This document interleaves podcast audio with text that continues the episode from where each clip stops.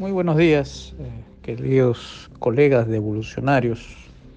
Me hacen una pregunta, ¿en qué sentido el liberalismo clásico es conservador? El liberalismo clásico es conservador primero porque, porque buscamos definir bien y claramente al gobierno limitado y creo que lo hemos cumplido. Básicamente definimos al liberalismo clásico como, como gobierno limitado a las tres funciones que le corresponde, justicia, seguridad y obras públicas. El resto de, los, eh, de las actividades, los recursos y los poderes están asignados al sector privado, es decir, a todos nosotros, los que no estamos en el gobierno. ¿En razón a qué? En razón a que la separación de las esferas. La separación de las esferas es cada cosa en su lugar. Y esa es una premisa de la derecha. La derecha, sobre todo la liberal y conservadora, es tres valores que tenemos siempre en cuenta. La primera es orden, cada cosa en su lugar, justicia, a dar a cada uno lo que le corresponde, y libertad, el que puedas ejercer cualquier actividad sin lesionar derechos de otros, sería lo que nos define como conservadores. Conservadores en el sentido ya propio de los conservadores, o sea, de aquellos que están en la línea conservadora, sería conservar lo que funciona, conservar lo que hace bien a la sociedad. Y entonces cuando uno observa qué es lo que uno quiere conservar desde el punto liberal clásico, uno empieza a mirar lo que funciona, lo que son las instituciones, lo que ha mantenido unida una sociedad. Por ejemplo, en el caso peruano, ¿qué es lo que ha mantenido unida a la sociedad? Por ejemplo, la religión católica y en menor grado la religión protestante y evangélica. Entonces, esos, esos dos, eh, dos religiones son cohesionadoras de la sociedad que se ha observado también que ha funcionado y que queremos conservar, por ejemplo, el capitalismo.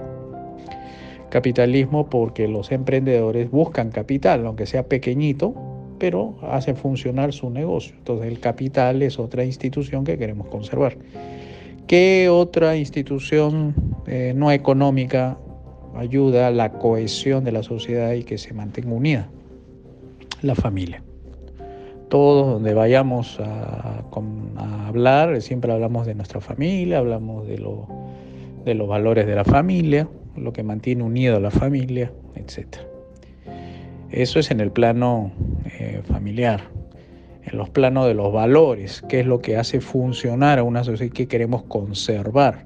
Por ejemplo, la propia privada. Ese es uno de los valores institucionales que cohesiona a la familia, cohesiona. Es decir, tener algo propio, es decir, decidir sobre lo tuyo. Y es algo que lo defendemos, ¿no? Ustedes ya habrán visto las invasiones cuando existen eh, ya una vez instalados, defienden lo suyo, es cuando la policía trata de desalojarlos. Y a veces no lo logran, ¿no? Es porque defienden la propia privada, defiende lo que funciona, defiende lo que le da libertad a la gente. En el ámbito del lenguaje, lo que funciona lo que queremos conservar es un lenguaje sin esos elementos del marxismo cultural cuando trata de introducir elementos distorsionadores, ¿no? que no puedes decir todos, sino tienes que decir todas o todes.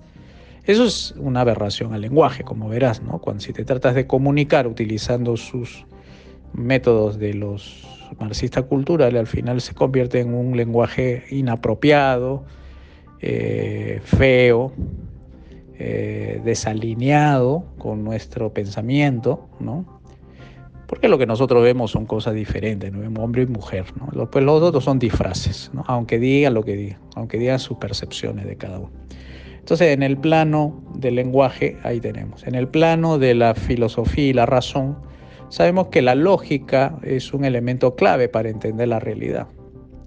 No es el misticismo, digamos, irracional, la gnosis como tal, sino el, el, uso de, por ejemplo, la razón para efectos de comprender cómo es que el mundo evoluciona, sabemos que hay órdenes superiores, para los creyentes sabemos que es Dios, para los no creyentes supone que hay un diseño inteligente.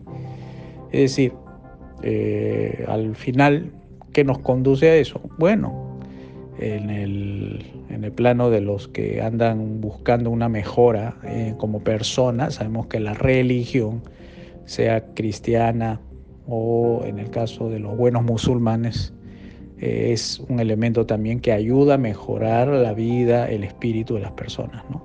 porque la religión busca perfeccionar al ser humano en el ámbito espiritual. ¿no? Entonces, esos son eh, también elementos que queremos conservar, que al final, si tú lo tratas de unir al sistema político y económico, es el capitalismo. O sea, porque el elemento del capitalista tiene estas instituciones que las cohesiona y, hace funcionar. En la religión, por ejemplo, que vemos en algunos casos en el Antiguo Testamento, el ahorro, que es un elemento importante dentro de la eh, institución económica, también forma parte de los relatos y las eh, bienaventuranzas que tiene la Biblia. Eso es lo que queremos también conservar, lo que funciona, lo que hace funcionar, lo bueno. Y por eso que nuestros fundamentos son de ese tipo. O sea, defendemos lo que, lo que queremos que funcione y de hecho eso es lo que nos permite avanzar. Todos los elementos distorsionadores que mete el marxismo cultural es para destruir la civilización. Hay un libro que les recomiendo eh, que lo busquen, a ver si está en PDF, que se llama El genio de Occidente, raíces clásicas y cristianas de la civilización occidental, de Luis Rougier. en, francés, Louis, Louis Rougier, R-O-U-G-I-E-R. Acá hay una eh, bastante abundante pruebas de cómo hay raíces cristianas que han hecho que la civilización despegue en los últimos eh, dos mil años, en tanto la filosofía, en tanto el renacentismo, la revolución científica, eh, como tal la ciencia, la filosofía, y así van a encontrar un montón de información histórica de cómo ha surgido la mentalidad eh, protestante, capitalista, cristiana, de todo esto. Entonces hay muchas revoluciones que menciona aquí eh, Luis Rougier. Y el otro libro que les recomiendo sobre los fundamentos conservadores del liberalismo, El espíritu del capitalismo democrático de Michael Novak. Michael Novak, El espíritu del capitalismo democrático.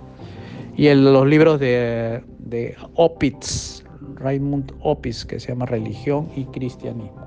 No, perdón, Religión y Capitalismo. Bien, eso sería un poco el panorama, sin entrar en muchos detalles sobre lo que pidieron, eh, por qué somos liberales clásicos y conservadores.